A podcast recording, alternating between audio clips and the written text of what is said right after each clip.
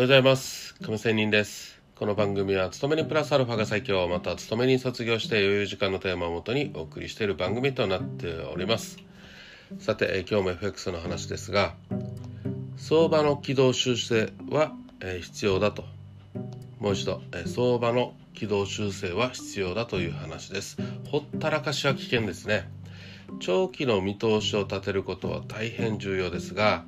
えしかし同時に立てた長期見通しをそのまま信じるということはまあ危険だなとも思いますなぜなら見通しを組み立てるために集めたいろいろな要素が変化したりあるいは消えてしまったり消えていったりねはたまた新規の要素が加わってきたりして長期の見通しを立てた時点とは中身が変わって、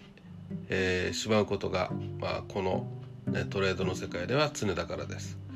こういう例えもできるかもしれません。長期見通しを立てた時点で予測と現実は同じところにあったとしても時間が経つに従って予測と現実は離れていくものです。まあそれがね当たり前と思っていただいて結構かなとも思います。ですから予想を立ててもほったらかしにするんじゃなくて定期的に見直すという必要はありますね。これは面白いことにシステムトレードにも言えるようでどうしても定期的な見通しが必要だと。新しいシステムトレーダーの人が言ったりもよくします。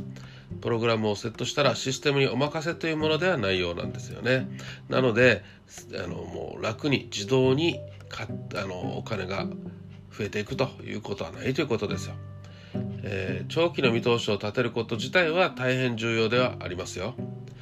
山の頂上から、まあ、下界を俯瞰するように見渡してみるということはとっても大事なことであります。で私の、ねえー、好きな言葉にも分からなくなったらもうとにかく長,、えー、長期のねチャートを見るということです。えー、これはまあ結構やっていていろんな発見ありますね。皆さん1分とか5分とか15分とか30分とかいうね短い時間軸を見ている人もいるかと思います。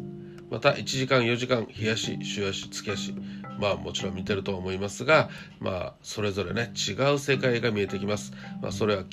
ねきっと相場感を磨く上で大変役に立つかなとも思います。そして定期的な、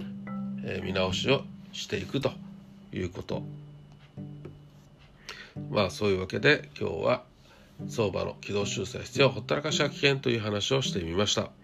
それでは今日も良い一日を See you!